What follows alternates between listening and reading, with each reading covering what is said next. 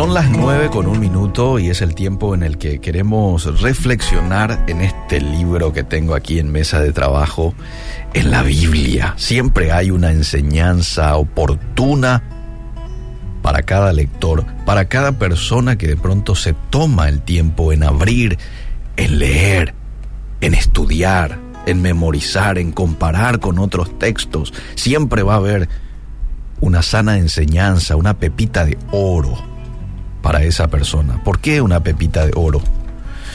Porque es nada más y nada menos que la palabra de Dios. La palabra de Dios. Proverbios 16:13. Pon todo lo que hagas en las manos del Señor y tus planes tendrán éxito. Interesante. Me parece muy oportuno a esta altura del año hablar acerca de esto. Pon todo lo que hagas en las manos del Señor y tus planes tendrán éxito. No importa el trabajo que realices, ya sea que seas carpintero, empresario, vendedor, pastor, maestro, tu vida laboral, amable oyente, es importante para Dios.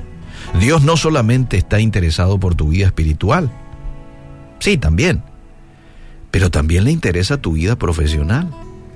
¿Le interesa tu vida familiar? ¿Mm? Quiero darte cuatro claves para tener éxito en el trabajo que te corresponde hacer. En la carpintería, en la empresa, ¿eh? en el colegio si sos un maestro. Cuatro claves para tener éxito en tu trabajo según la Biblia. Lo primero, buscar la guía de Dios constantemente. Hay muchos que dicen, no, lo que necesitas es un trabajo duro y si trabajas duro vas a tener éxito. Está bien, eso también está en la Biblia, pero más que solo trabajar duro para tener éxito, amable oyente, se necesita la guía de Dios. Se necesita oración y recibir la dirección de Dios eh, en tu vida profesional, en tu vida familiar. Él está hablando a sus hijos. Hablan todo tiempo, así como un padre se comunica con sus hijos, así también Dios lo hace con cada uno de nosotros. Por eso es que es importante prestar el tiempo, eh, apartar el tiempo, ser eh, sensible en mis oídos espirituales a su voz para escuchar su dirección. Fíjate lo que decía el salmista David en el Salmo 25.4, muéstrame la senda correcta, oh Señor, señálame el camino que debo seguir, guíame con tu verdad y enséñame. Esto tiene que ser parte, un estilo estilo de vida nuestro eh, en medio de nuestras oraciones. Cuando vos venís a Dios en la mañana, repetí este salmo. Señor, hoy quiero que me indiques la senda correcta. Hoy quiero que me señales el camino que debo seguir. Muéstrame, Señor, cuál es la decisión correcta que debo de tomar el día de hoy. Enséñame, Señor.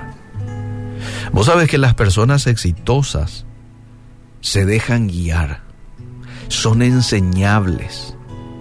Y es por ello que debemos de buscar la guía de Dios para ser exitosos en lo que hacemos. Número dos, persevera en lo que haces. Dios te va a mostrar por dónde ir. Bueno, persevera por ese camino.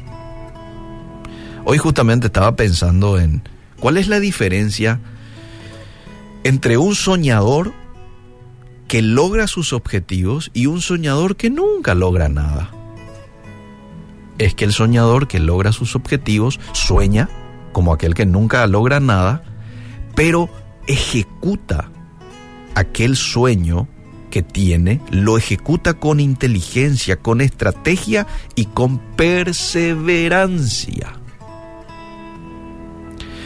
Las personas exitosas tienen esta cualidad nunca renuncian a su sueño. Dice Proverbios 4:25, mira hacia adelante y fija los ojos en lo que está frente a ti, traza un sendero recto para tus pies y permanece en el camino. Esto es perseverancia. Quizás este sea tu año para abrir tu propia empresa, para abrir esa microempresa, para emprender. Hay muchos que dicen, este año quiero ganar más. Está muy bien. Eso es soñar. Quiero ganar más. Quiero hacer algo propio. Bueno, está bien. Traza el proyecto, la estrategia, ¿eh? con inteligencia, ¿por qué no? Con ayuda de otro. Y después metele mano dura y perseverancia. No es una semana, dos semanas nomás y después uno deja. Y ojo, ya tenés que presupuestar que se van a presentar en el camino obstáculos. Pero no por eso vas a dejar. Perseverancia. Lo tercero, tercera clave para tener éxito en lo que haces. Perfecciona tus habilidades. No sé para qué sos bueno. No sé cuáles son tus habilidades. En la música, en la cocina. No sé qué estás haciendo hoy. Para enseñar. Bueno, si no tomas tiempo para afilar tu hacha, no vas a poder derribar el siguiente árbol. Entonces, desarrolla los talentos que Dios te dio. Eclesiastés 10:10 dice, si el hacha pierde su hilo, perdón, su filo, si el hacha pierde su filo y no se vuelve a afilar, entonces hay que golpear con más fuerza. Eclesiastés 10:10. Todos los grandes personajes de la Biblia mantuvieron sus habilidades afiladas y nunca dejaron de aprender. Esto es, juntate con personas que te van a, desafiar a ser mejor. Si sos un carpintero, juntate con un carpintero mejor que vos. Nunca dejes de aprender más. No vaya a conformarte. Ah, no, pero yo ya sé. Yo hace rato luego que vengo haciendo, no importa, afila tu hacha y seguí aprendiendo, seguí capacitándote. Eso es importantísimo para tener éxito en lo que haces. Eso forma parte de perfeccionar tus habilidades. Y número cuatro, clave número cuatro, comparte las ganancias. El éxito y fruto de tu trabajo es una bendición de Dios, amable oyente, pero Él espera que tú compartas tus ganancias. ¿Qué le dice Dios a Moisés? Le dice, te bendeciré para que seas de bendición a otros. Te voy a bendecir para que vos pienses en aquel menesteroso, en aquel que necesita y puedas compartir también la bendición que te doy. Estoy parafraseando ese pasaje. Proverbios 3.9 dice, honra al Señor con tus riquezas y con lo mejor de todo lo que produces. Así nunca te va a faltar comida ni bebida. Aquí hay una promesa, hay una premisa. ¿Cuál es la promesa? Dale al Señor parte de tus ingresos. Honrale a Dios con tus ingresos. Honrale a Dios con tu éxito. Y Él te dará más éxito en tu trabajo. ¿Mm? Esta es una promesa increíble.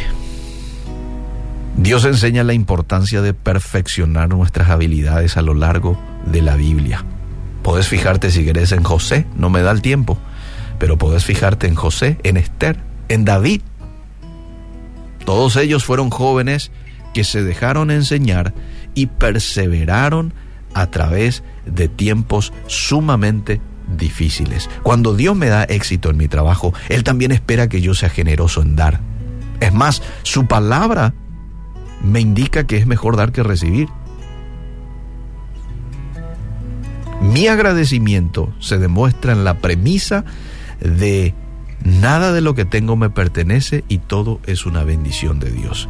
¿Está interesado Dios en que usted tenga éxito en su trabajo? Claro que sí, pero hay principios que uno debe de cumplirlas y que esos principios lo encontramos en la Biblia.